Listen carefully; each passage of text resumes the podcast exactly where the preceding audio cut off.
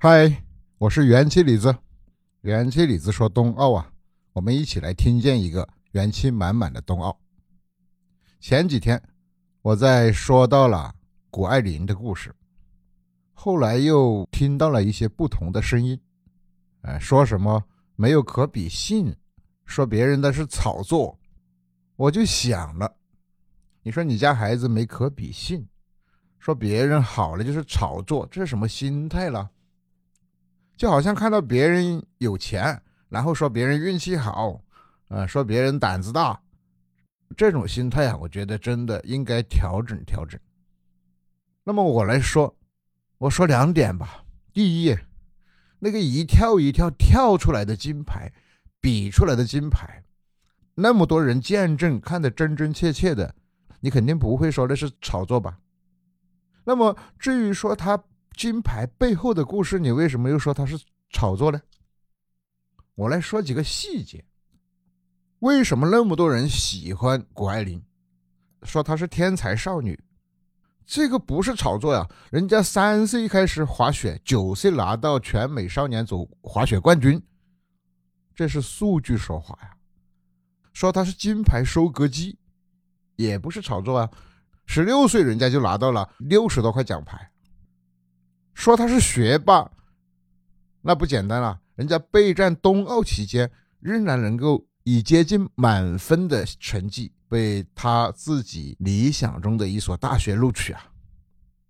说他是时尚界的宠儿，一点也不夸张，因为他确实登上多个知名的时尚的杂志封面，他的商业价值那确实潜力是很大的。这些都是标签，我们再来说。邻居家的孩子那些生活细节在他身上都有，不管从哪方面，谷爱凌这个看上去是自带光环、开挂了的人生，其实也是一步一步、一件一件小事成长起来的。比如说，小时候妈妈带他去滑雪去练习，要开四个小时的车，要是没特别的热爱啊。那肯定坐车都坐烦了，四个小时的车，坐车都坐得很累啊。但是他人家这个路程坚持了十几年。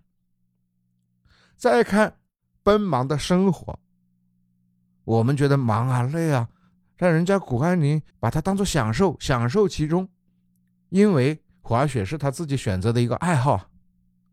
就连小时候就跟我们邻居家的小孩表现差不多，妈妈让他去洗碗。只要说你不洗碗了，你就不能去滑雪。他立马就行动，就去把碗洗得好好的。他自己形容滑雪时飞起来的感觉让他上瘾，就像鸟儿飞起来然后落地。所以，他从来没觉得特别艰苦，他觉得挺好玩的事情，喜欢去做不同的滑雪动作，但不是为了获奖才去做的。跟邻居家的大孩子比，他确实显得更加的用心，对自己的爱好更用心。比如说时间管理，每次放学，妈妈去接他，车里总要带三套衣服：一套踢球，一套跳芭蕾舞，一套打篮球。这个时间分配跟他的努力的态度和自律有关。他为了备战冬奥。放弃了上学，他采用自学来完成学业，边滑雪边学习，对他来说也是很难的。他喜欢把学习完成了再去滑雪，然后两个事情他都能够百分之百的全情投入去做这个事情，所以他才能够做一行爱一行，爱一行做一行都能取得很好的成绩。他的朋友说他通常是每个晚上。要睡十二个小时，重点是你再要看他睡完之后，白天还要做多少事情。他白天的那剩下的十二个小时，他能比大多数人十八个小时做的还要多。所以，我们有时候看起来我们家孩子好累啊，嗯，晚上都为了完成作业只睡了五六个小时。但是你那个孩子五六个小时。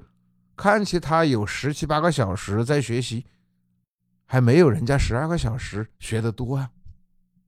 在滑雪之外，谷爱凌其实跟普通女孩也一样，她也喜欢美食，也喜欢时尚，她喜欢挑战极限，并不是说她不害怕，相反，他往往用这种害怕来点燃他的兴奋劲，儿，他觉得刺激，去挑战。据说他第一次参加冬奥会的时候也很害怕的，但是他说害怕就是要鼓舞他去。面对去奋斗，在北京冬奥会上，他不是也是带着害怕的那种心态，然后还去做了自己难以置信的高难动作吗？然后才夺取了冠军。所以，就拿我们这些众所周知的这些细节来比，你再来看一看，不服不行。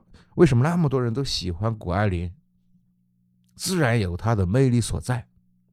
这些细节十几年如一日能够做到这个样，那就是不一样啊！所以，我们还是应该抱着一种积极、开放、正向的心态，去拥抱这些冬奥健儿那种拼搏的精神，去学习他们好的东西，而不要去质疑那些好的东西，不要因为学不来就质疑。所以我们说。